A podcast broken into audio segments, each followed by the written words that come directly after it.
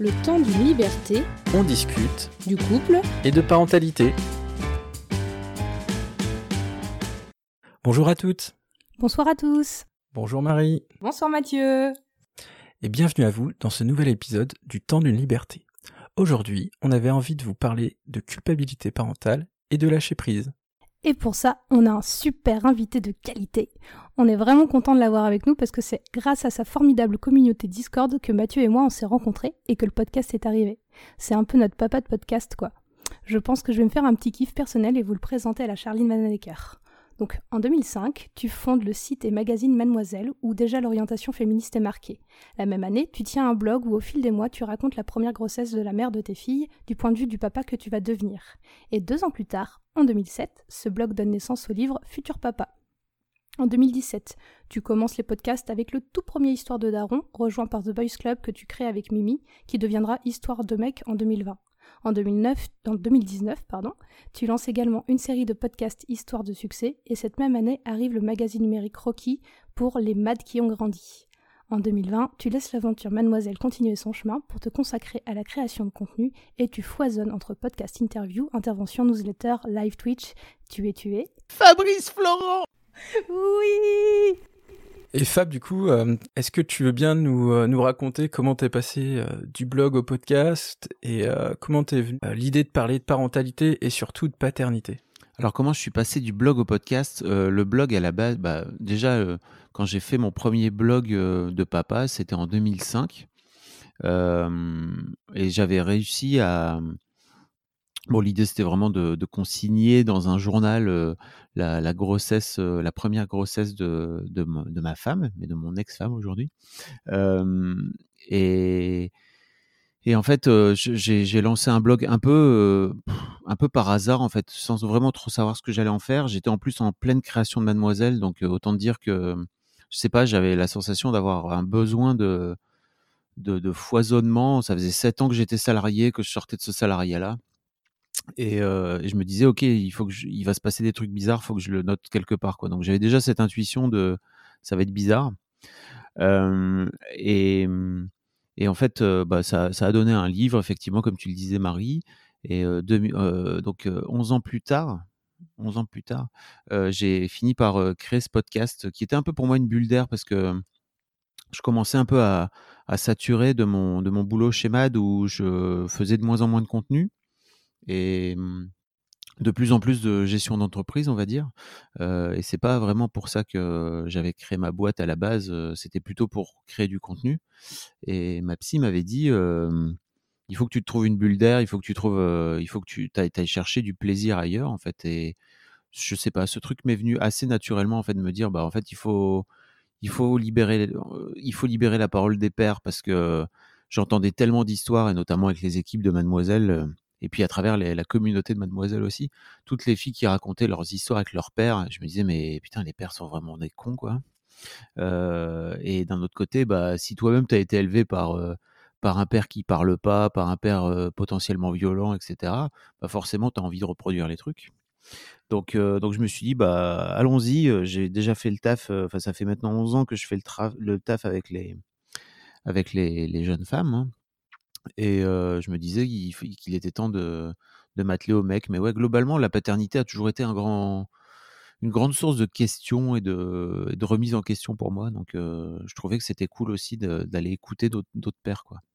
Bon, voilà. Eh ben merci. Euh, Merci. Et ben après cette petite du coup in- introduction euh, de notre invité, on va passer du coup euh, à notre passage préféré, euh, le temps des apports théoriques. Alors Marie, quel article nébuleux tu nous as dégoté cette fois-ci? J'ai fait plein de recherches. Euh, alors, je me suis principalement appuyée sur un article présent sur Kern, une de mes sources principales d'informations quand je cherche des, apports théoriques, euh, qui s'appelle Soutenir la parentalité, pourquoi et comment, différentes approches sur un même concept. C'est de Béatrice Lambois. Donc, je vous propose de commencer par définir la parentalité. Euh, c'est un néologisme officialisé dans les années 1980 et la définition qu'on trouve dans le Larousse c'est fonction de parents, notamment sur les plans juridiques, moral et socioculturels. Donc la définition est intéressante parce qu'elle parle pas du tout de l'émotionnel, du personnel et se résume vraiment à la fonction. Dans le dictionnaire, on, voilà, On reste sur un truc hyper, hyper, pas intrinsèque, mais extrinsèque entre guillemets. Euh, en psychanalyse, du coup, le la parentalité, c'est un processus développemental psycho-affectif qui, intègre, pardon, le fait que le cerveau, le mental, se prépare par étapes à la fonction de parent, dans l'enfance, dans ce qu'on reçoit, ce qu'on construit comme image, plus tard, ce qu'on perçoit de notre entourage, pendant la grossesse, ce qui se met en place, et puis à la naissance et tout au long de la vie des enfants, en fait. Je pense qu'on n'arrête pas de se construire en tant que parent, et que la maturation à les enfants, c'est un processus au long cours. On n'est pas parent, on le devient. Euh, en sociologie, parentalité, ça vient du terme parenthood, condition de parent, euh, et c'est une référence à un ensemble de fonctions sociales. C'est le concept qui met en avant la complexité et diversité des fonctions parentales, et euh, ils font une différence entre parenté biologique et sociale. Et enfin, dans le domaine psychoéducatif, la parentalité, c'est les pratiques parentales mises en œuvre dans l'éducation des enfants. Donc, du coup, là, on est sur une signification beaucoup plus restreinte. Et donc, L'article propose une définition vraiment très très complète de toutes ces approches et après propose euh, des, plein d'approches de soutien à la parentalité, répressive, sociale, sociologique, psychoéducative. Donc ça sera un peu trop, long de tout reprendre là, mais j'ai retenu deux citations qui m'ont vraiment euh, marqué. Euh, la première, c'est les fonctions parentales sont de moins en moins considérées comme un don, elles sont au contraire inscrites dans une perspective dynamique d'acquisition de compétences et d'une capacité à être parent. Ainsi, l'idée que normalement la prise en charge de l'enfant n'est pas évidente pour le parent participe de plus en plus du sens commun. Donc c'est Boisson et Verjus 2004. Et il y a aussi la critique de deux sociologues sur la problématique de la démocratisation du savoir psychologique autour du développement de l'enfant et de l'adolescent. Donc pour Falconet et Vergoni en 2001, c'est la vulgarisation médiatique d'une psychologie péremptoire à accentuer les sentiments de culpabilité et d'incompétence éprouvés par les parents. Et enfin, l'approche psychoéducative propose une perspective intéressante de croisement de ces savoirs avec une mise en relation des comportements concrets des enfants à leurs parents dans le cadre du programme d'accompagnement. Maintenant, en termes de culpabilité, si le remords est tourné vers autrui, la culpabilité est centrée sur soi par l'autoflagellation. C'est comme une façon de prévenir le jugement des autres en se jugeant d'abord soi-même. Tous les parents y sont confrontés, mais on n'en parle pas entre parents, ou peu. Surtout depuis quelques années où Internet et les réseaux sociaux nous inondent d'informations comme toujours faire mieux, et on y a accordé de plus en plus d'importance, couplé aux thérapies que peuvent réaliser les parents qui, font, qui les font se questionner sur leur rapport avec l'éducation qu'ils ont reçue et la volonté de parfois s'en éloigner, ça fait beaucoup de motifs d'autoflagellation. On s'inquiète de nos performances en tant que parents et de l'impact de nos actions sur nos enfants. Voilà. Merci Marie, encore euh, pour euh, cette définition euh, et cet aspect multi disciplinaire. Multidisciplinaire, ouais, tout à fait. C'est très très intéressant. Euh, toi, Fab, euh, à quel moment tu ressens ta, première culpabilité ou euh, comment comment ça devient toi cette culpabilité parentale? Est-ce que tu en as ressenti d'ailleurs? Parce que ça peut ça peut ne pas être le cas. Bah, je viens d'une famille comment dire de d'éducation d'une éducation catholique quoi, tu vois. Donc la culpabilité, on va te dire, autant te dire qu'elle est chevillée au corps, quoi, tu vois, et, elle est, attends, elle est terrible en fait parce que ça me, je, je grandis avec. Je me rends compte, je me rends compte aujourd'hui des, impacts que ça a pu avoir et en fait à quel point ça m'a, ça m'a, ça m'a plombé toute ma vie et globalement, ça m'a, ça n'a pas changé quand quand je suis devenu parent, mais la culpabilité, elle démarre je crois, pour moi, les premières heures, en fait. C'est-à-dire que, bah, la naissance de ma première fille, il y a un truc de, mmh, je n'avais pas du tout anticipé que j'allais prendre autant d'émotions dans la gueule, et je suis à deux doigts de, mmh, je suis à deux doigts de tomber dans les vapes, en fait et et la la sage-femme qui me voit en train sans doute de blêmir, quoi, tu vois, me regarde et me fait: «Monsieur, vous avez pas l'air d'aller bien». Je suis là: «Non, ça va pas très bien». et elle me dit écoutez sortez on n'a pas on n'a pas le temps de s'occuper de vous quoi tu vois et bah je comprends en fait donc moi je suis comme un connard je suis sorti et en fait j'ai raté la naissance de ma première fille parce que j'étais juste en train de récupérer et, et d'aller boire un verre d'eau quoi et alors je vais pas dire que j'ai je vais pas dire que ça que ça que ça, a participé à une forme de culpabilité mais tu as, as ce truc de ah merde ok ça commence comme ça quoi et pourtant, franchement, j'étais ultra préparé. Hein. J'étais vraiment, j'ai fait toutes les préparations, etc. Je crois qu'on m'avait juste pas dit, voilà la charge émotionnelle que tu vas prendre dans la gueule. Et puis en plus, je crois qu'à l'époque, j'étais même pas capable de m'en rendre compte, quoi. Juste, c'était, c'était tellement compliqué pour moi de, de souffrir par procuration. C'est la première fois que je souffrais autant par procuration pour ma femme que, que j'aime, quoi, tu vois, et que je, je, vois, je vois en train de souffrir. Et, et, moi, je suis à côté comme un connard à faire. Je ne peux strictement rien faire pour soulager ta, ta douleur. Et donc, je vais rester là comme un con et souffrir comme un connard jusqu'au point de d'être à deux doigts de, de tomber dans les vapes. mais après, ouais, la, culpabilité, elle vient. je me souviens très bien la première nuit, en fait, quand je, suis obligé de repartir parce qu'il n'y a pas, tu vois, l'hôpital n'est pas vraiment fait pour, est pas fait pour m'accueillir. Donc je rentre en fait, et je me souviens très bien que je rentre et je me dis, waouh, ok, en fait, je suis tout seul alors que là-bas, elles sont deux, et qu'est-ce que je fous là? Enfin, franchement, j'ai rien à foutre ici. Mais d'un autre côté, bah, il n'y a rien qui est fait pour m'accueillir là-bas. Bah, juste, je me souviens très bien avoir pleuré toutes les larmes de mon corps à ce moment-là. Sans doute l'émotion qu'il y avait besoin de continuer à évacuer. et le lendemain matin, ma femme m'appelle en me disant Écoute, j'ai besoin d'un embout pour mettre sur mes. un embout en silicone pour mettre sur mes tétons pour l'allaitement, là il faut que tu trouves ça. C'est un dimanche à 6 h du mat. j'ai fait toutes les pharmacies de garde du coin, ils en avaient pas, machin. J'étais ok, bah frère, tu commences vraiment très très bien ta mission, quoi.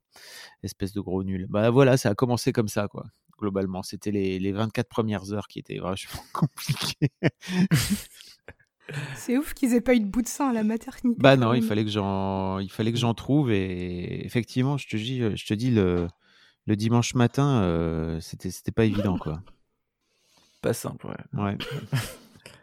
Bah, c'est une bonne entrée en matière, je trouve aussi. Oui, carrément.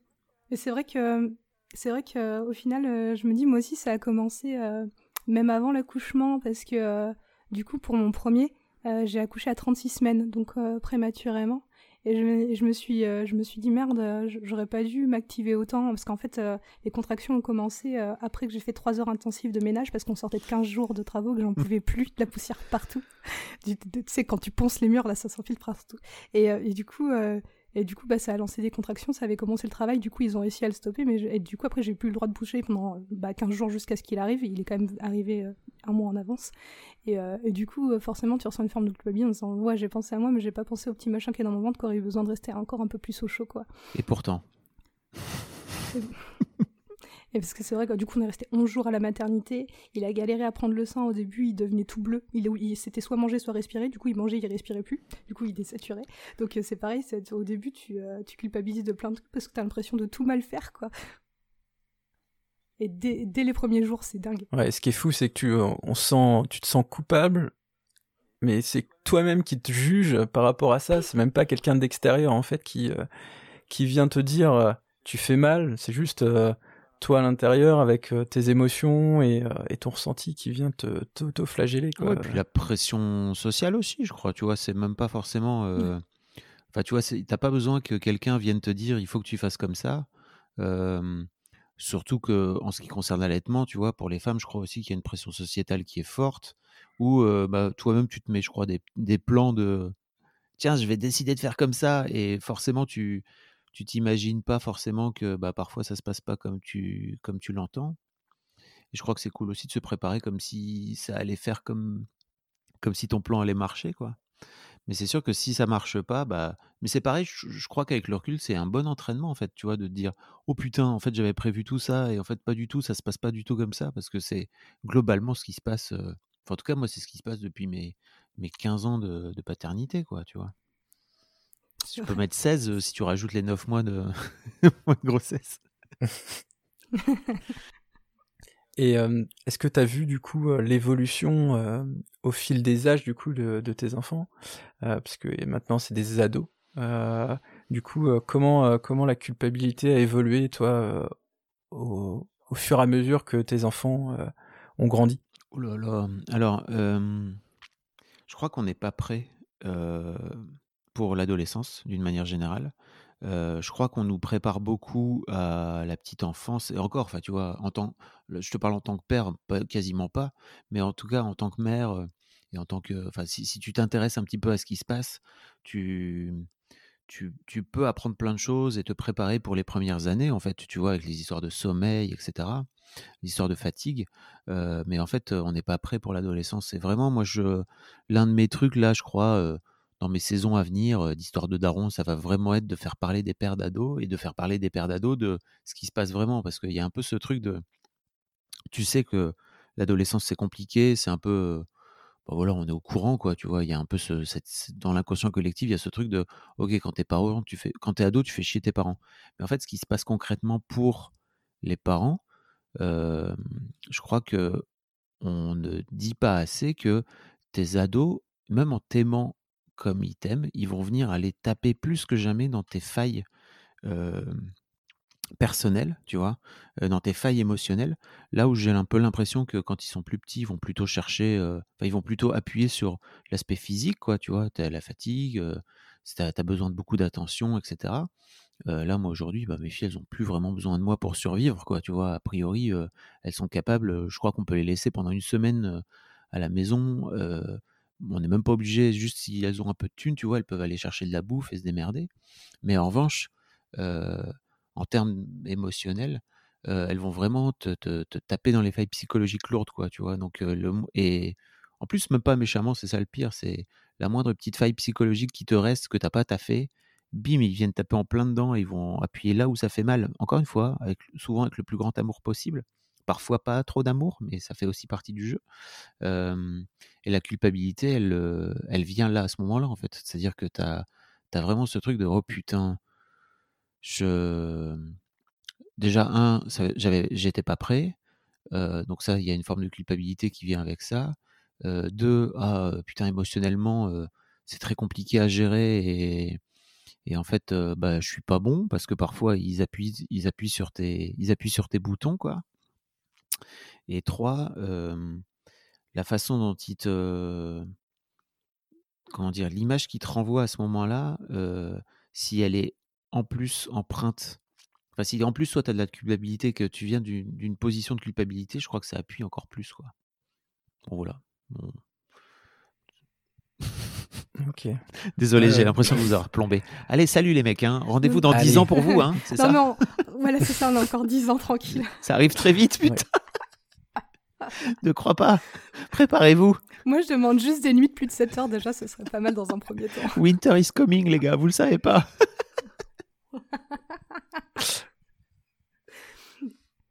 et, euh, et du coup, euh, comment tu géré le, divorce et la séparation euh, de corps, entre guillemets, avec tes enfants en termes de culpabilité? Parce que moi, je sais que quand j'ai quitté le père de mes enfants, ça a été super dur de me dire waouh, je suis en train de bouleverser tout leur univers, euh, je suis en train de casser tout ce qu'ils ont euh, comme repère et euh, ça va les faire souffrir en fait. Et, j'ai eu beaucoup de mal à.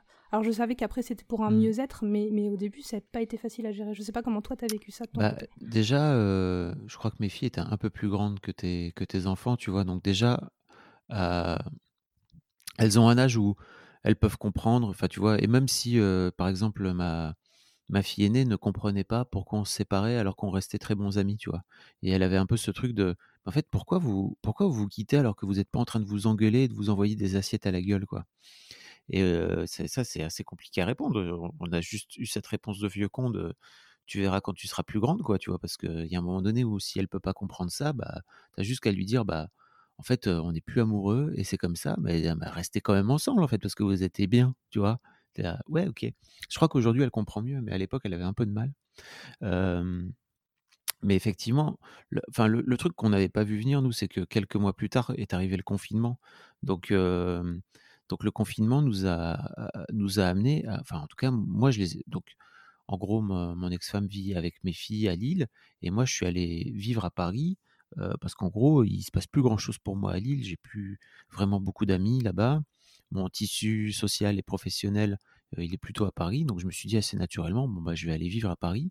Euh, puis globalement, en plus, ça changeait pas grand-chose parce que j'avais, je bossais déjà à distance depuis un petit moment.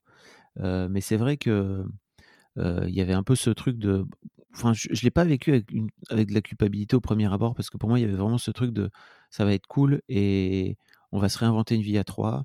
je me suis rendu compte, moi, les derniers mois, la dernière année, que mon ex-femme prenait beaucoup de place en fait dans, dans la famille, si tu veux, et que j'avais beaucoup de mal à me retrouver à trois avec elle, et de ce fait-là aussi beaucoup de mal à, trouver ma place, tu vois, en tant que père, à chaque fois qu'elle était là. Euh, bon, c'est pas un reproche, hein, c'est juste, c'était notre dynamique de couple et de famille à l'époque, quoi. Et vraiment, je suis parti un peu la fleur au fusil en me disant ça va être cool, on va se réinventer une vie à trois, ça va être sympa et tout. Et en gros, on s'est vu, je crois, trois week-ends avant que le confinement arrive. Donc, ça a été très très rapide. et le confinement est arrivé. Et je me souviens très bien que, en fait, c'est marrant parce que le week-end juste avant le confinement, ma, ma, je suis venu à Lille en fait, donc dans mon ancienne maison pour passer le week-end. Alors je sais plus pour quelle raison il y avait, fallait que je, fallait que, enfin bref, fallait que je rentre.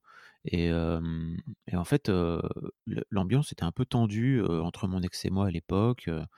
elle avait complètement changé la maison parce qu'elle était en train d'essayer de la revendre, etc. Donc j'avais plus l'impression d'être chez moi. C'était assez étonnant. Puis d'ailleurs, je me sentais plus chez moi. Et, en fait, je quitte, je quitte le, week-end et Macron annonce le confinement, genre le lundi, je crois, ou genre quelques jours plus tard. Et en fait, à l'époque, elle m'appelle en me disant, bah, si tu veux, tu peux venir, quoi, passer le confinement avec nous. Et moi, j'ai un double truc dans ma tête de, ah putain, ça va être chiant parce que ça veut dire forcément que je vais pas voir les filles alors, moi, je partais pas pour 15 jours. Hein. Vraiment, dans ma tête, moi, ça allait durer un mois, tu vois, le confinement. Macron, il disait 15 jours, mais je disais, frère, c'est pas possible, face tu, nous mens.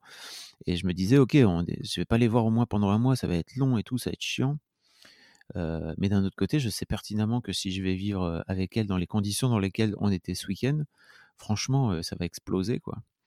Et en fait, je me souviens très bien de lui avoir dit, écoute, merci, mais non, en fait, je préfère rester là l'ambiance était bizarre, ce week-end et je le sens pas bien et en fait, quand j'ai vu après comment comment mon ex-femme a géré le confinement et tout, je me suis dit: «Bah, en vrai, on n'était tellement pas sur la même énergie».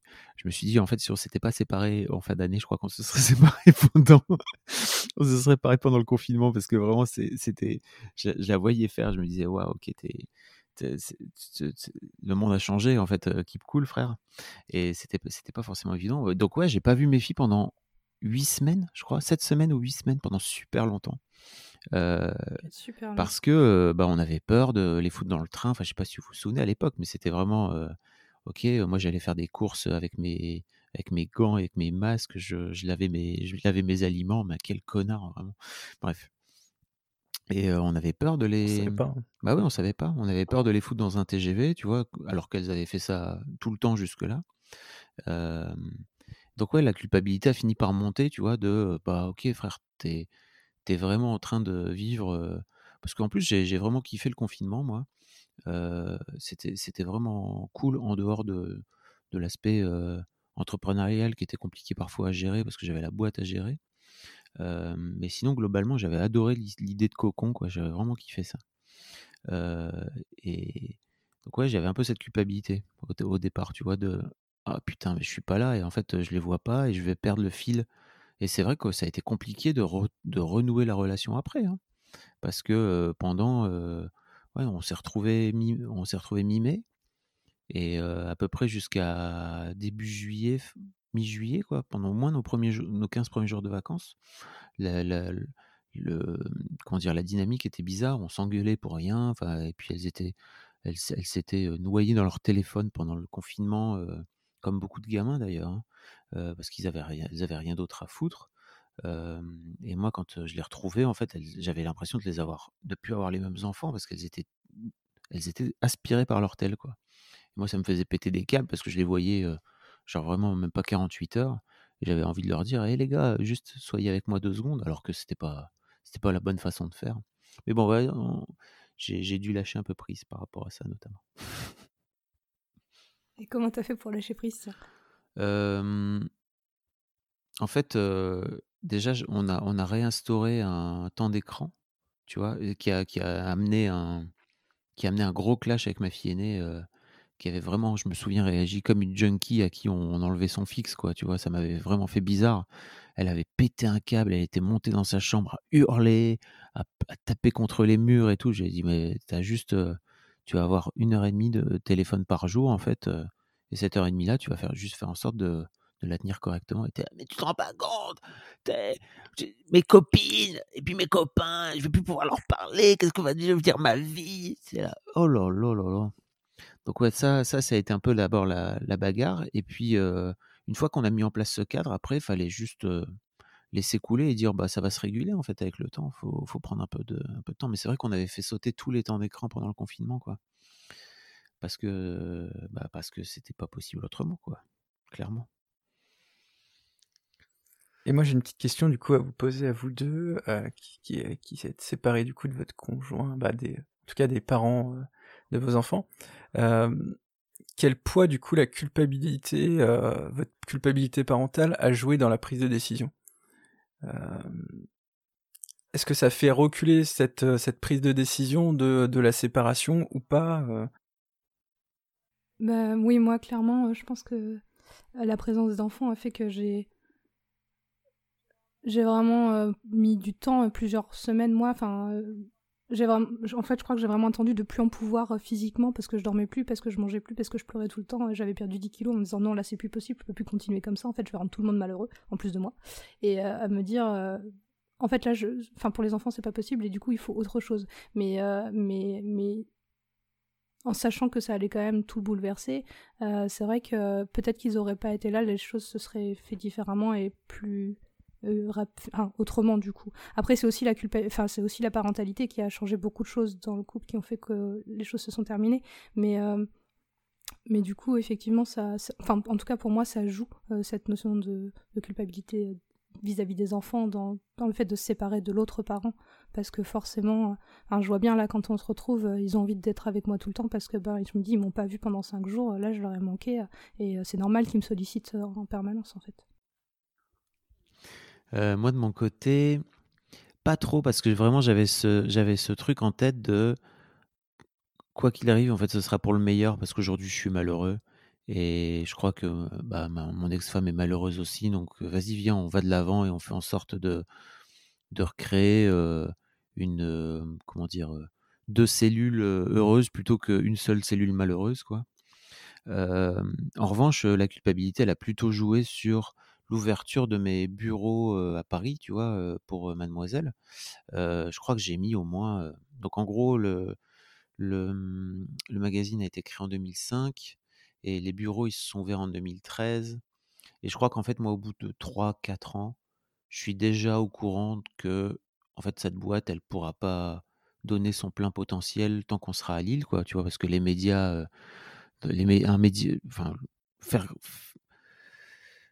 faire tourner un média d'envergure nationale en dehors qu'à Paris, aujourd'hui, c'est, je crois, extrêmement compliqué.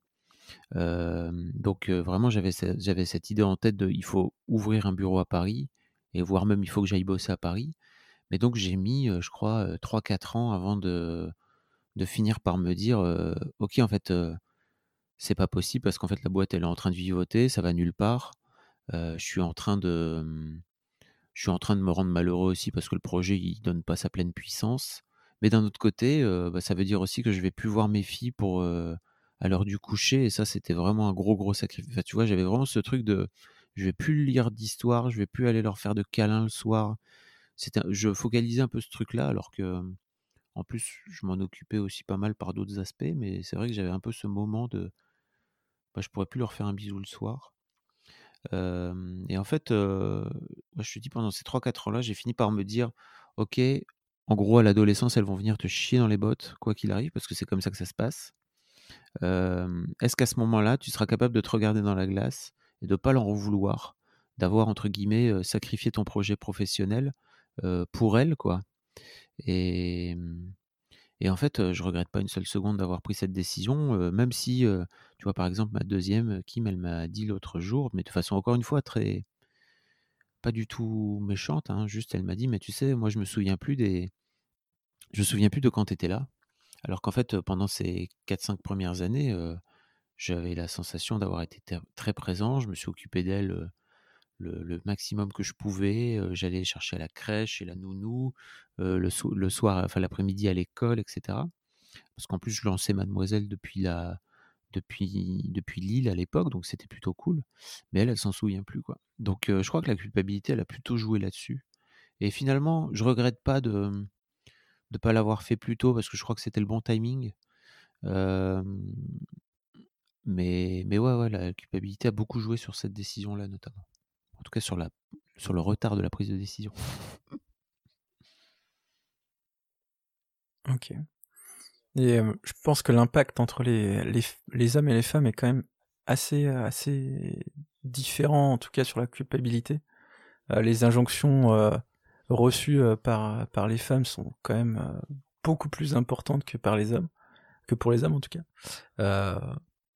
c'est vrai que quand t'as l'impression, bah, moi en tant que pas père plutôt impliqué, j'ai l'impression de pas recevoir énormément du coup d'injonctions et euh, la culpabilité elle est quand même euh, beaucoup beaucoup plus basse que ma compagne euh, qui se prend quand même pas mal d'injonctions et en plus qui est quelqu'un qui qui travaille beaucoup en tout cas qui travaille un peu tard le soir et donc du coup qui les voit pas forcément et qui se qui se prend plein plein d'injonctions dans la dans la tête et malgré son temps de présence qui est, qui est quand même important et c'est vrai qu'on voit quand même un delta qui est est énorme entre entre femmes et hommes euh, sur ces sujets-là sociétaux quoi.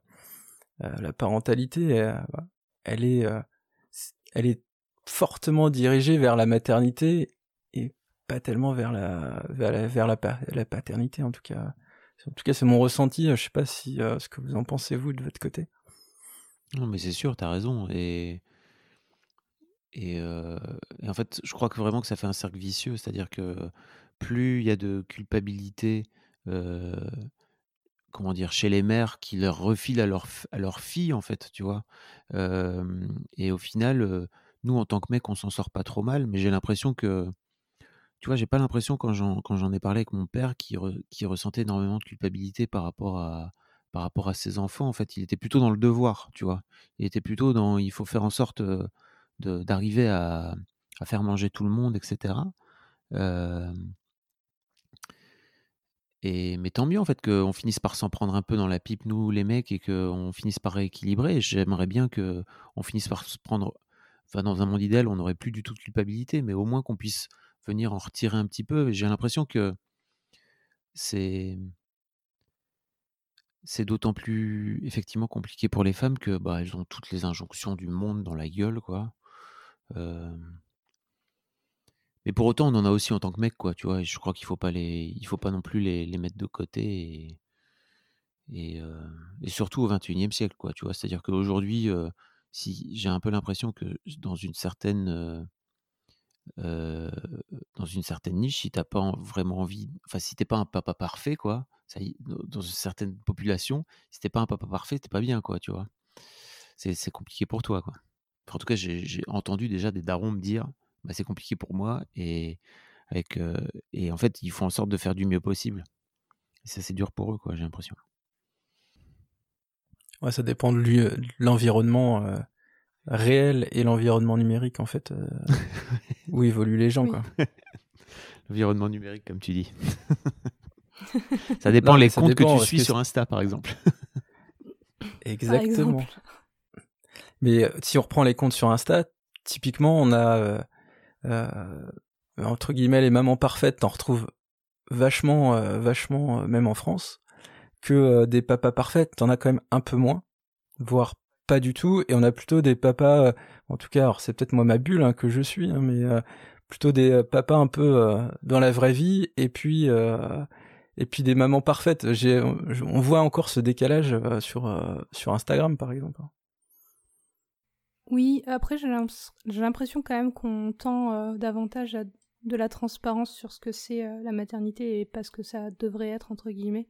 Euh, on est moins dans le manger bio, faites tout maison, allaitez le plus possible. Enfin voilà toutes ces injonctions à la, perfection de la maternité, une image de mère idéale qu'on envoie de partout et qu'on reçoit de partout et qu'on a quand même plus de femmes qui aujourd'hui disent bah juste faites au mieux que vous pouvez et c'est ok. sans après, il y a des choses qui évoluent forcément, mais qui évoluent pour tout le monde en termes d'éducation. Je sais pas. Hmm. Ouais, si, si, carrément. Carrément, carrément. Après, est-ce que le manque de, euh, bah, le manque de culpabilité, on peut pas parler de manque, mais euh, euh, le fait que la connexion aux émotions, elle est plutôt faible chez les hommes du fait de la de l'éducation. Du patriarcat, tu veux dire Du patriarcat, exactement dans lequel on a, on a bien grandi, euh, je pense toutes et tous, euh, en tout cas dans, dans l'époque où on, était. Euh, moi, je vois la connexion à mes émotions, je l'ai eu quand, quand j'ai eu ma première fille. mais du coup, bah, le temps que toi tu te fasses le travail, que tu te connectes, et bah forcément, ça laisse un peu moins de temps pour prendre des d'autres choses dans la tronche. parce qu'il faut les ressentir aussi. Bah, la culpabilité, c'est quelque chose que tu ressens, et si si t'as pas de capteur qui fonctionne sur euh, les émotions, bah pour ressentir les choses, euh, ou tu sais bien les enterrer comme, comme on t'a appris euh, pendant 20 ou 30 ans, ça facilite aussi, je pense, les choses. Mais, en fait, moi, je crois que la enfin, pour moi, la culpabilité, c'est pas une émotion, c'est plutôt, tu vois, un état d'esprit que tu as par rapport au fait de pas être assez bon, tu vois. Après, j'entends bien que ça génère des émotions négatives chez toi et que tu et que si tu as du mal à, les déceler, c'est compliqué de les déceler. Mais tu vois, par exemple, moi, j'ai la sensation de pas de jamais avoir été connecté à mes émotions jusqu'à il y a 5 ans, quoi. Mais en revanche, la culpabilité, putain, je l'ai grandi avec, avec dans mon sac à dos, il y avait les il y avait les bons pavés, quoi, tu vois. Mais donc ouais, je sais pas je sais pas je sais pas comment tu vois les choses, mais enfin peut-être Marie, tu as, un point de vue différent? Bah, pour moi, sur la culpabilité, on est sur du, on est sur du jugement envers soi-même, du coup. Donc, euh, effectivement, c'est un état d'esprit, un acte même, euh, un acte de d'esprit envers soi, plus qu'une émotion. Mais après, effectivement, je suis d'accord sur le fait que ça génère euh, des émotions négatives qui peuvent être de la douleur, de la tristesse, des choses comme ça. Mais, mais la culpabilité en elle-même, oui, je, suis, je rejoins plutôt sur le fait que c'est un état. Mais effectivement, c'est si tu ne ressens pas les émotions lié pardon, à la culpabilité, euh, c'est peut-être plus difficile de dire ah oui là je culpabilise. En tout cas ça t'impacte moins quoi. Oui peut-être. J'ai un petit texte à vous lire. Je sais pas si c'est le moment. Allez, En fait, euh, je suis en train de travailler moi-même sur ma culpabilité, mais pas forcément sur l'aspect parental, mais sur tout le reste de ma vie, parce que j'en ai plein. Euh, et j'ai une amie qui m'a envoyé ça hier, et je crois que c'est tiré des blessures de l'âme, mais je suis pas sûr. Et ça parle de culpabilité, donc ça m'a fait marrer, j'ai pensé à vous. Aussitôt que la culpabilité se manifeste dans votre vie, vous pouvez devenir conscient que ce n'est plus vous qui dirigez votre vie, mais votre ego à qui vous donnez trop de pouvoir. Seul l'ego croit au bien et au mal. Quand nous sommes dans notre cœur, au lieu de nous juger, nous nous observons et nous avons de la compassion pour les limites humaines que nous avons tous. Selon votre ego, si vous vous accusez beaucoup, il y a plus de chances que vous vous amélioriez, alors qu'en réalité, c'est l'opposé. Par exemple, si vous êtes une personne colérique, avez-vous remarqué que plus vous vous accusez et vous vous promettez d'arrêter de l'être, plus vous recommencez? C'est la même chose quand on culpabilise l'autre. Notre ego croit que cela l'aidera à ne plus recommencer, alors que nous savons tous que cela est faux. L'antidote à la culpabilité, mettre en application la loi de la responsabilité. En acceptant d'assumer les conséquences de vos actions, vous apprenez ainsi ce qui est intelligent pour vous ou non. Donc, au lieu de considérer une action comme mauvaise ou comme une erreur, vous devenez reconnaissant de pouvoir l'utiliser pour vous aider à vous diriger davantage vers une attitude intelligente. Prenons l'exemple d'être colérique. Être responsable et vous aimer, ce serait de vous demander quelles sont les conséquences nuisibles pour vous d'être colérique. Prenez le temps d'en prendre conscience. Ensuite, décidez de ce que vous voulez vraiment dans cette situation. Cela correspond à votre besoin.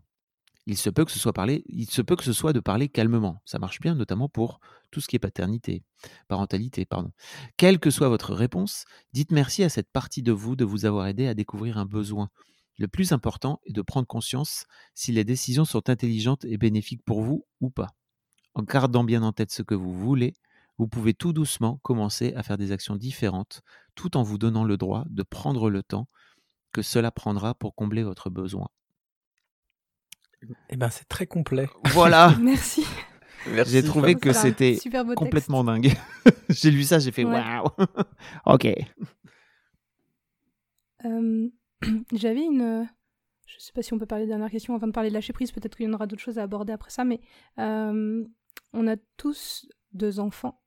Et je sais pas comment vous avez vécu l'arrivée du deuxième, mais moi, j'ai beaucoup, euh, beaucoup eu mal au début, euh, même pendant la grossesse, en me disant mais comment je vais faire pour pour, euh, pour être aussi présente que pour mon premier et faire aussi bien entre guillemets les choses parce que de fait euh, j'ai pas du tout et pas du tout j'ai pas pris de congé parental pour ma deuxième donc j'ai pas pu du tout faire autant de trucs que j'ai fait avec mon premier. Et ça a été source de vachement de culpabilité pour moi ça par exemple euh, de, de pas avoir la sensation de pouvoir donner la même chose aux deux.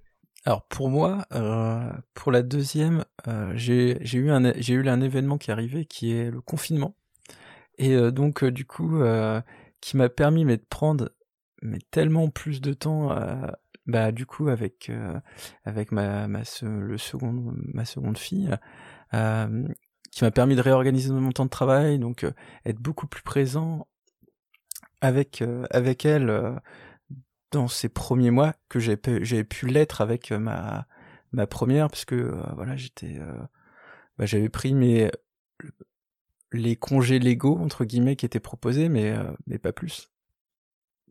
C'est vrai que moi j'ai pas ressenti du coup cette euh, cette une culpabilité mais j'avais conscience de euh, d'offrir des temps euh, aussi euh, seul avec cet enfant euh, donc en, mettant aussi des fois euh, bah, la plus grande chez papy et mamie pour, euh, bah, pour pouvoir passer aussi du temps euh, d'exploration avec deux adultes et un enfant, comme on avait fait pour le, premier. Euh, mais forcément, euh, il y a quand même moins de temps, euh, moins de associé euh, à cet enfant-là euh, de manière unique. Quoi. Ouais, moi j'ai un peu la même, idée en fait. Ma deuxième fille est née quand l'aînée avait deux ans et elle avait un peu ce truc de comment dire Elle avait un peu ce truc de mais en fait je comprends pas pourquoi tu t'intéresses à un bébé alors que moi regarde je marche et je parle quoi tu vois. Et alors elle le présentait pas comme ça mais elle, avait tout le temps en permanence ce truc de venir m'interrompre quand j'étais avec sa sœur pour me dire eh oh c'est moi quoi. Et ça a été très très compliqué de gérer ça, en tout cas dans les premiers mois, parce que moi j'étais très content de retrouver un, bébé, si tu veux. Et d'un autre côté, je crois que ça m'a aussi empêché de, de connecter vraiment avec, avec ma deuxième, en tout cas quand elle était plus petite, parce que la, la- première était en mode je, je- je vais te sursolliciter, quoi. Et je sais pertinemment que on n'a pas eu, en tout cas sur les premières années, tu vois, la, la, même, la même connexion, même si on a passé beaucoup de temps ensemble et tout. J'avais toujours ce truc où, bah, forcément, la, la- à peu près, enfin, très souvent, en fait, quand la deuxième était là, la première aussi. Et, et, euh, et ouais, ouais, c'était pas forcément très, très évident à gérer avec le recul. Et je crois que c'est un vrai, vraie prise de tête pour les parents, hein, d'ailleurs. Mm. Comment tu fais pour Ouais, moi, je me équilibrer hein souviens, mon premier. Ouais, c'est ça. Mon premier, il venait, me... il venait me taper pendant que je donnais le sein à ma deuxième euh, au, au tout début, les premières semaines. Encore, il, il, coup, il, euh, il la tapait pas elle? On faisait attention. Bah, moi, ma première, elle lui, elle, elle vraiment, elle lui filait des tartes, quoi, tu vois. Et tu sentais que c'était pour jouer, elle était là. Ah, ah, ah et d'un autre côté, c'était un peu, euh, c'était, c'était des, c'était bizarre la façon dont elle jouait avec. Regarde comment je l'étrangle bien, euh, ma petite sœur. Euh, Alors non, euh, ça c'est pas Ça ne possible. marche pas comme ça. Bah, moi j'ai une petite anecdote par rapport à ça. Quand ma première est arrivée dans la, chambre à la maternité, euh, du coup, euh, donc euh, ma conjointe était sur le lit avec avec la seconde dans les bras, et puis elle arrive, elle dit mais il y a plus de place là, il y a plus de place dans le lit, et donc même si ma conjointe lui fait voilà de la place dans le lit pour qu'elle puisse bah voilà s'asseoir et puis profiter aussi, elle, euh, voilà, direct, elle avait identifié le côté, bah, et les bras de ma mère, euh, ils sont où là? Faut les partager, malgré le fait qu'on avait, on avait discuté tout ça. Et c'est vrai que c'est le petit pincement au cœur. Hein. Tu, tu dis, oui, oui, tu déséquilibres du coup son monde à elle, dans lequel elle a vécu pendant deux ans aussi, parce que ma, ma première a deux ans de décalage avec la seconde, quoi. Et c'est un petit choc. Et là, oui, en tant que parent, tu peux te dire, «Hum, est-ce qu'on a bien fait au final? Nous, notre fille aînée, elle était recouverte d'eczéma des pieds à la tête pour la naissance de sa sœur. Vraiment, mais c'est venu, euh, c'est-à-dire que quand on est parti euh, à la maternité, elle avait rien. Hein. et euh, quand on est revenu la chercher pour aller lui présenter sa sœur, elle était couverte des pieds à la tête d'eczéma. tu te dis, bon, le corps parle.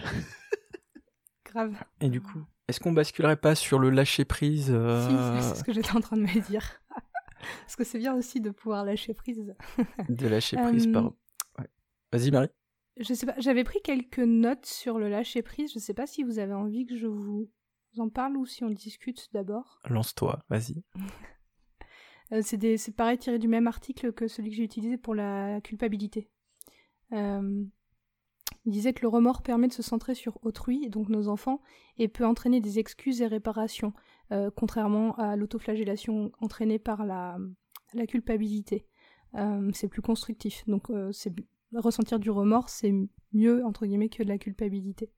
Euh, être bienveillant avec soi-même lorsqu'on fait des erreurs parce qu'on apprend. Jeter un regard sur le passé et réaliser qu'en fait la parentalité ne fait qu'évoluer depuis des siècles et qu'humblement on participe à cette évolution. Que c'est ok parfois de manquer d'empathie, de ne pas pouvoir être dans l'écoute du besoin de l'enfant. On peut le verbaliser exprimer le fait que pour le moment, bah non, on n'est pas disponible.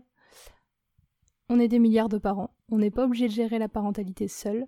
Partager cet apprentissage avec un groupe de pères coopératifs, ça va être constructif et valorisant, et chercher, si c'est possible aussi, le soutien de ses proches et de son entourage.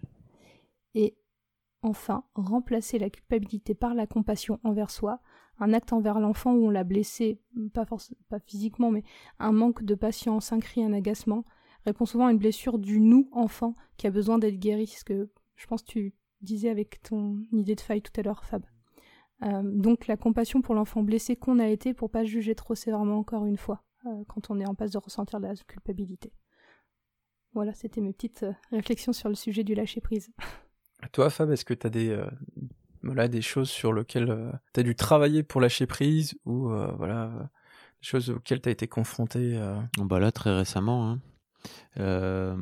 ma fille, ma deuxième fille m'a m'a envoyé un message pour, pour me dire qu'elle voulait plus venir à Paris.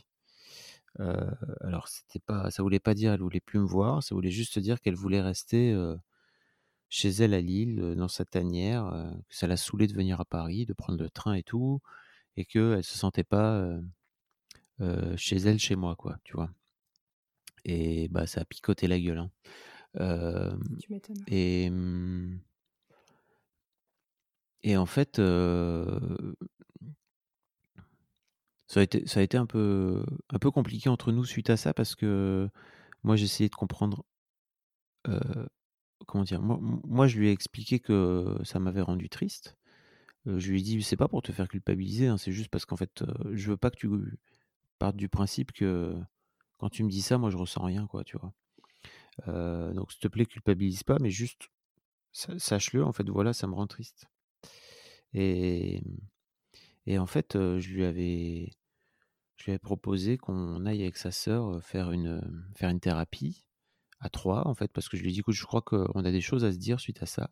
Et j'aimerais bien que je te le dise pas dans un cadre juste entre nous, tu vois, mais qu'il puisse y avoir une tierce personne qui te dit, bah, là, en fait, le chauve, là, vous êtes en train de dire des conneries, ou alors, bah, voilà comment on pourrait faire pour, comment vous pourriez faire pour mieux vous entendre, etc. Et en fait, elle a pas, elle veut pas, elle a refusé. Et moi, j'ai tenté d'y aller en force, en fait, en lui disant, bah, en fait, c'est comme ça, c'est pas autrement, je suis ton père, et à un moment donné où tu, voilà comment ça va se passer, quoi, tu vois? Si, demain tu as une rage dedans, en fait, et que tu veux pas aller chez le dentiste, bah, il y a un moment donné, je vais te prendre et je vais aller te poser le cul sur le, chez le dentiste pour qu'il te soigne ta dent, quoi. Donc là, c'est un peu pareil. J'ai pas envie que ça, que ça se transforme en rage de dans notre relation. Et en fait, c'est exactement ce qui s'est passé parce que elle a refusé tout en bloc et elle m'a pas, elle m'a pas répondu à mes messages, elle m'a pas parlé pendant un mois. un mois, oh la vache. Voilà. Et moi, je lui ai envoyé des messages, pas tous les jours, mais presque. dès que je, je sais pas, dès que je pensais à elle, dès que je voyais un truc dans la rue qui me faisait penser à elle, je lui envoyais une petite photo. Avant ça, je lui avais d'abord envoyé un message pour lui dire, écoute, si tu veux pas aller en thérapie, je comprends. on va, moi, je suis prêt à en discuter avec toi et tout, mais en fait, elle voulait pas parler. Donc, elle m'a, elle m'a ghosté pendant un mois. ce qui m'a rendu, moi, en plus, s'appuyer sur mes boutons perso, de rejet, de tout ce que tu veux, tu vois. et, et, en fait, j'ai trouvé, j'ai trouvé un autre truc, tu vois, de, de, revenir un peu dans le quotidien. Mais avant ça, je me suis dit, ok, bah, juste, il faut que tu lâches prise parce que l'air de rien, rends-toi compte aussi que c'est cool qu'elle s'affirme comme ça, qu'elle affirme ses besoins, même si elle ne le fait pas de la bonne façon pour l'instant. C'est plutôt très bien qu'elle te dise, bah, en fait, moi, j'ai pas envie et qu'elle trouve l'espace, même si c'est compliqué, ça a été compliqué pour elle de le dire. et que quand elle te dit, bah non, moi, je veux pas aller en thérapie, elle te le claque dans le beignet aussi. et puis après, elle te, elle te boude pendant un mois. Il y a sans doute plein de choses à améliorer en termes de, de, rapport à l'autre hein, par rapport à ça, mais en même temps, bon, bah, c'est une ado, elle est en construction, qui cool, quoi, tu vois? Donc ouais, ouais, ça a été un gros, gros travail pour moi de lâcher prise et de me dire, ok, il y a ce problème-là, là, qui est là, et moi, j'ai plutôt tendance à, quand il y a un gros problème, tu vois, à aller fouiller dedans et aller faire en sorte de le réparer, quoi, tu vois. Et là, je me suis dit, bah, on va le, on va distiller petit à petit des, des, graines de, pour faire en sorte d'amener, d'amener des solutions et d'arriver à à une, à une situation qui nous convienne tous les deux. et ça m'a. Et en fait, ça m'a beaucoup aidé. Là, on est en train de retrouver vraiment une, une, relation cool, quoi. Tu vois, on est capable de se parler, on est capable de se dire les trucs. Bref, c'est plutôt chouette, quoi. Ceci dit, je trouve que, hein, tu vois, ça veut dire qu'elle a quand même un, un espace suffisamment sécurisé pour se permettre euh, entre guillemets, tu vois, émotionnellement, se dire là, non, je peux pas lui parler pendant un mois, et se dire que dans un mois, quand elle sera, enfin, à partir du moment où elle sera nouveau prête, elle sait que tu seras là, en fait. Moi, je lui avais dit. Tu, hein. tu, vois, ça veut dire que tu lui offres un cadre en tant que parent suffisamment sécurisé, sécurisant pour ça. Je lui avais dit, tu reviendras quand tu veux, et en fait, euh, d'un autre côté, je lui avais aussi dit, euh, et ça, je crois que c'est important de le souligner, c'est que je lui avais dit, bah écoute, moi, j'ai organisé ma vie pour que vous veniez une fois tous les 15 jours. si une fois tu veux venir entre ces deux 15 jours-là, bah, peut-être que je serai pas là en fait, parce que bah, je suis pas à ta dispo non plus, quoi. Tu vois, il y a un moment donné où je suis présent pour toi, mais moi en tant que père, en tant que père et en tant que parent, j'ai aussi des besoins. Donc peut-être que tu vas te retrouver à un moment donné où tu vas avoir envie de venir et je serai pas là. Et en fait, il faudra que tu fasses avec parce que bah c'est pas, je suis pas à ta dispo, quoi, clairement. Donc fais avec ça, gère, et puis voilà. Mais en revanche, c'est open bar quand tu veux pour m'appeler, pour, pour venir m'engueuler, pour venir discuter quand tu veux, quand tu veux. Quoi. Voilà. C'est chouette. Je sais pas si c'est chouette, mais bon. bah, je sais pas, je trouve que. Écoute, c'est, je, crois que c'est cool, mais d'un autre côté, je me dis putain, c'est quand même émotionnellement à vivre. Ah bah oui, tu m'étonnes. C'est quand même de la belle merde en boîte, hein, tu vois. C'est quand même violent. Ouais. Et vraiment, je me suis aussi dit, mais je crois que je me laisserai chier dans les bottes comme ça par personne d'autre dans ma vie, en fait. C'est-à-dire qu'il y a un moment donné où ça, prend, ça, ça, partirait en trois coups de pied au cul et ça dégage, quoi, tu vois. Tu restes pas dans ma vie en, me traitant comme ça. Et bien sûr, la chair de ma chair, le sang de mon sang. Voilà. L'amour inconditionnel pour nos enfants.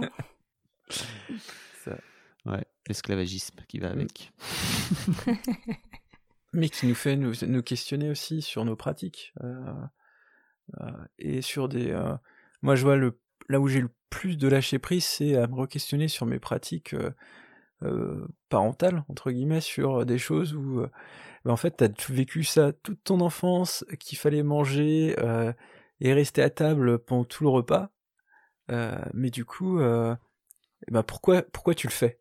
Et, et, prendre ce temps de, de, se questionner sur ces pratiques-là, euh, c'est ce qui permet aussi de lâcher prise derrière, dire bah oui l'enjeu qui est derrière, bah il est pas intéressant ou euh, en tout cas euh, l'état dans lequel ça, ça, peut mettre mes enfants, il n'a pas il, l'enjeu est pas est pas intéressant au vu de l'état dans lequel ça peut faire basculer mes enfants quoi.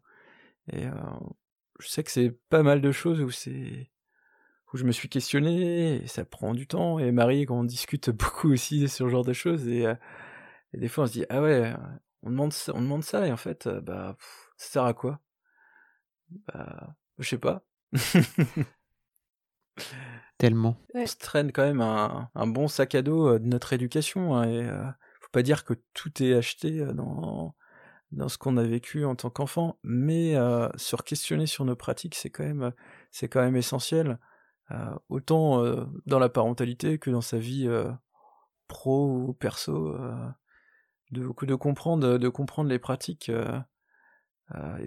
et, pourquoi on les fait, ça reste, pour moi en tout cas, ça reste essentiel pour bien vivre les choses et pas les faire, faire par, automatisme, quoi. Ouais. Tu vois, là, en ce moment, il y a un truc qui me, qui me questionne pas mal. Ma fille de deux ans me tape quand elle est pas contente. Euh, bon, elle me tape de la manière d'une petite fille de deux ans, mais le geste, j'accepte pas. Du coup, euh, j'ai commencé à la punir dans sa chambre, c'est-à-dire que je la monte dans sa chambre, je lui dis quand tu es prête à dire pardon à maman, tu le dis et puis je viens te voir. Et euh, généralement, euh, au début, elle dit qu'elle est prête tout de suite. Je lui dis, bah, tu dis pardon moment. Elle fait non. Et puis, bah, du coup, je dis, bah, ok, je descends et je remonte dans un petit moment. Mm. Et quand je remonte, généralement, elle est ok. Et euh, du coup, on se fait un câlin, je lui explique et puis on descend. Sauf que ça fait quelques fois qu'elle se lève de la sieste en pleurant, en disant, à dire pardon, maman. Je mais t'étais pas punie, t'étais juste à la sieste, ma fille. Du coup, je me dis que cette manière de l'isoler dans sa chambre pour lui la faire redescendre, c'est peut-être pas le bon moyen et que je suis en train de créer des traumas. Euh, et du coup, euh, là, ce soir, j'ai essayé, aujourd'hui, j'ai essayé une fois ou deux de bah, juste l'ignorer quand elle fait ça, et ça a l'air de pas trop mal marcher. Alors que bah, mon premier réflexe en tant que parent, quand on me tape, c'est de dire bah non, faut pas faire ça, et du coup de, me fâcher très fort. Et alors que là, euh, je pense qu'elle sert juste attention, et, voilà. Mais du coup, je me dis, je lâche prise sur ce que je ce que je donne comme sens au geste de taper, parce que elle tape pas pour faire mal, elle tape parce qu'elle est vexée. Puis et puis elle cherche vraiment à ce que je la punisse en fait, enfin à ce que je, à ce que je la monte et euh, je vois bien. Elle cherche vraiment à ce que tu la punisses, tu penses? Ben, je sais pas, mais en tout cas, elle me regarde et elle sait très bien ce qui va arriver si elle continue, en fait. Euh, parce que après elle dit Ah, monte chambre. Je dis Bah oui, oui, tu montes dans ta chambre, oui. Ok. C'est très loin de moi, c'est très, très loin de moi tout ça, tu vois. Vraiment. ouais. C'est pas, pas facile de décrypter des fois. Après, il y a des choses vraiment intéressantes là, dans avec les neurosciences là, qui, euh, qui sont en train d'arriver et qui nous donnent pas mal de clés. Alors, pas sur toutes les situations, mais en tout cas sur euh, les capacités de l'enfant en fonction de son âge, sur ce qu'il est en, en, capacité de faire et, euh, et de ne pas faire. ce qu'on entendait chez à l'époque de nos parents où ah, un enfant fait une crise il, il a moins de deux ans et en fait bah non en fait c'est pas une crise. C'est euh, c'est un débordement émotionnel et, euh, et le fait d'avoir ces clés là euh, je sais pas si ça fait de nous des meilleurs parents mais en tout cas ça permet de comprendre. De, comprendre les comportements de l'enfant en tout cas. Oui. Peut-être d'être plus dans l'empathie avec eux du coup. Avec eux puis avec les autres parents des fois quand tu croises les autres parents dans la rue dans le tram tout ça et L'autre jour au supermarché, euh, il y avait une maman comme ça qui. Euh, son fils hurlait dans le magasin. Et, du coup, elle continue à faire ses courses, tu vois. Puis à un moment donné, on passait, je pense, on était deux mamans, on l'a regardé, elle fait Ouais, l'histoire de Caddy qu'il a voulu puis qu'il a pas voulu, puis du coup on est entré et du coup ça lui va pas. Et du coup on était là, on comprend tellement. de genre euh, total, total soutien. C'était trop... Et du coup, il y a plus de, il y a moins de jugement finalement entre parents, euh, peut-être euh, dans nos générations, je trouve, euh, sur ce... ce, regard sur ce genre de choses. Oui, moi j'ai plutôt, moi j'ai plutôt tendance à la plaindre, quoi, tu vois. Dire ma pauvre, tout, ça pour. pour un caddie. Ouais, c'est ça. Puis c'est pareil, tu vois, c'est le genre de truc que tu laisserais personne faire dans ta vie, quoi, tu vois. De, de, de laisser n'importe quel adulte venir te hurler à la gueule à côté de toi. Tu vois, il y a un moment donné où tu, te dirais, mais ça dégage vraiment, barre-toi, je vais t'assommer, tout simplement. Là, tu peux pas faire ça avec ton enfant, tu vois. Un coup de paquet de céréales. On peut essayer, mais c'est pas, pas terrible. Non, je, le pack d'eau, c'est mieux. Le pack d'eau. Pour, assommer, euh, franchement, un bon pack d'eau dans la gueule. Euh.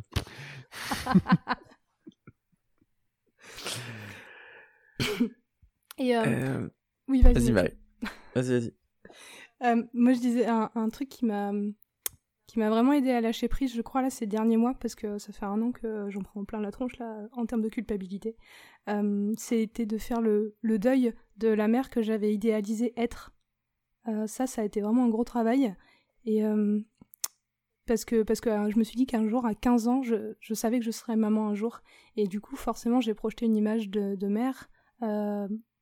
Super maman quoi. Et puis bah dans la réalité euh, déjà la parentalité on n'est pas prêt mais alors la parentalité solo euh, même si ça m'entend on est encore moins prêt.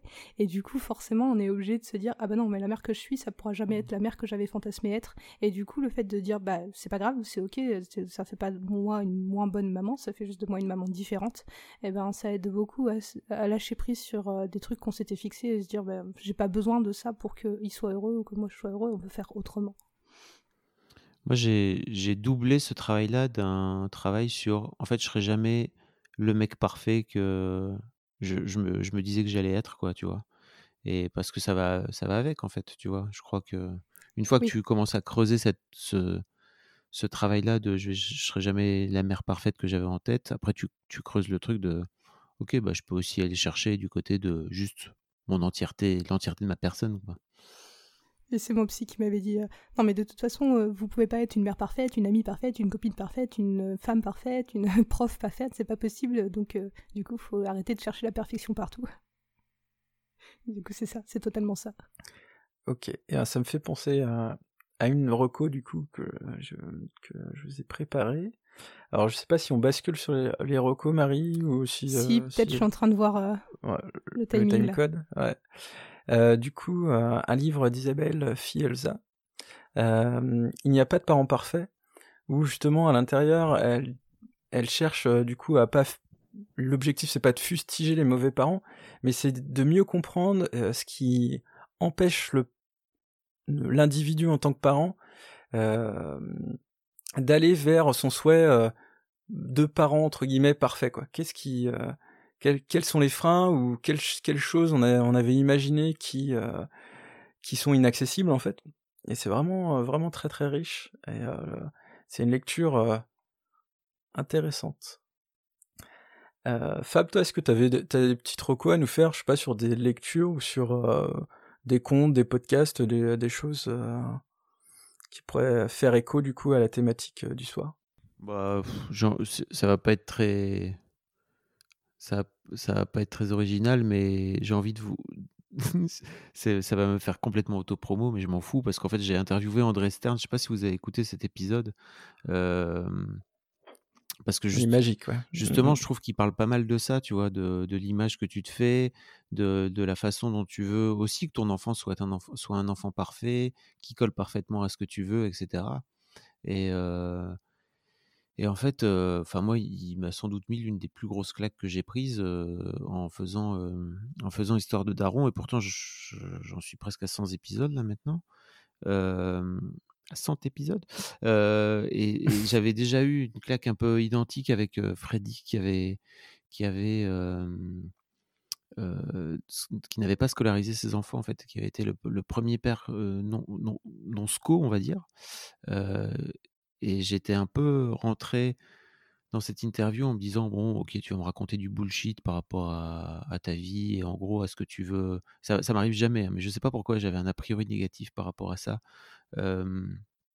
Tu vas m'expliquer à quel point euh, t'es un mec génial et tout et que en gros tu t'en bats les couilles du système et que t'es hors système machin. Alors et tellement pas le mec tellement pas il m'avait tout simplement dit Bon, en fait moi quand j'ai je suis devenu papa il y a un truc, il y a un électrochoc énorme qui s'est produit en moi et je me suis dit, en fait, qui suis-je pour vouloir peser à quelque instant que ce soit sur la vie de cet autre être humain? Pourquoi je vais venir influer d'une manière ou d'une autre sur sa liberté? Et je me suis dit, ah ouais, c'est vrai qu'en fait, globalement, en tant que parent, ce qu'on oublie parfois, c'est que, en fait, on, on a, c'est, des autres êtres humains, nos enfants, en fait, c'est des êtres humains à part entière.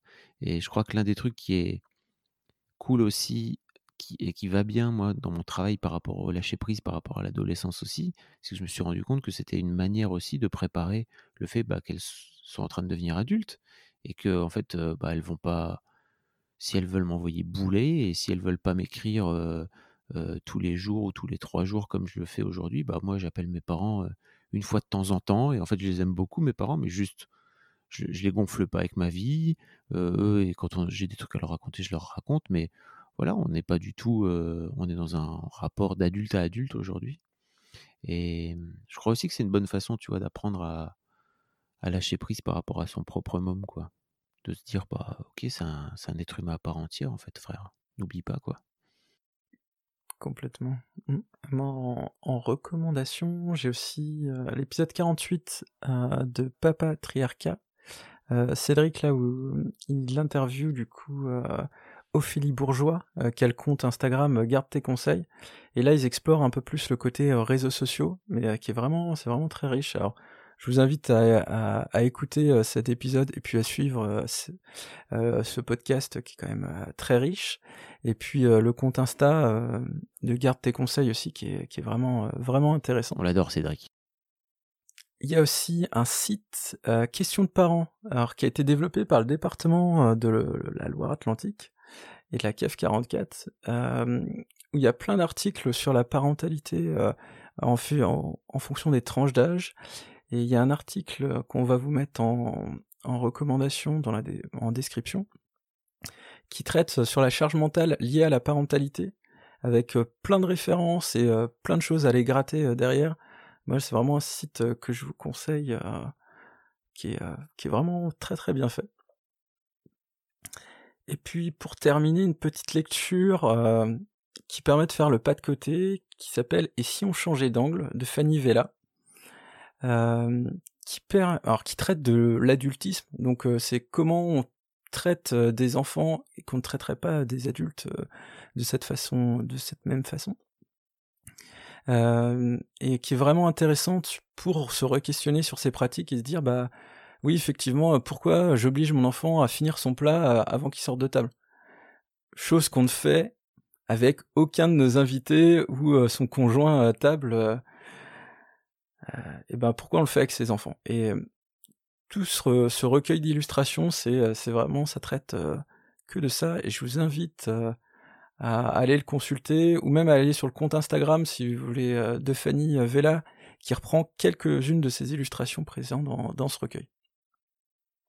Merci les gens de nous avoir écoutés jusqu'au bout. Merci Fab d'avoir accepté notre invitation à participer et pour la richesse de tous nos échanges. On se retrouve le mois prochain pour parler du contrat de couple et encore avec une super invitée.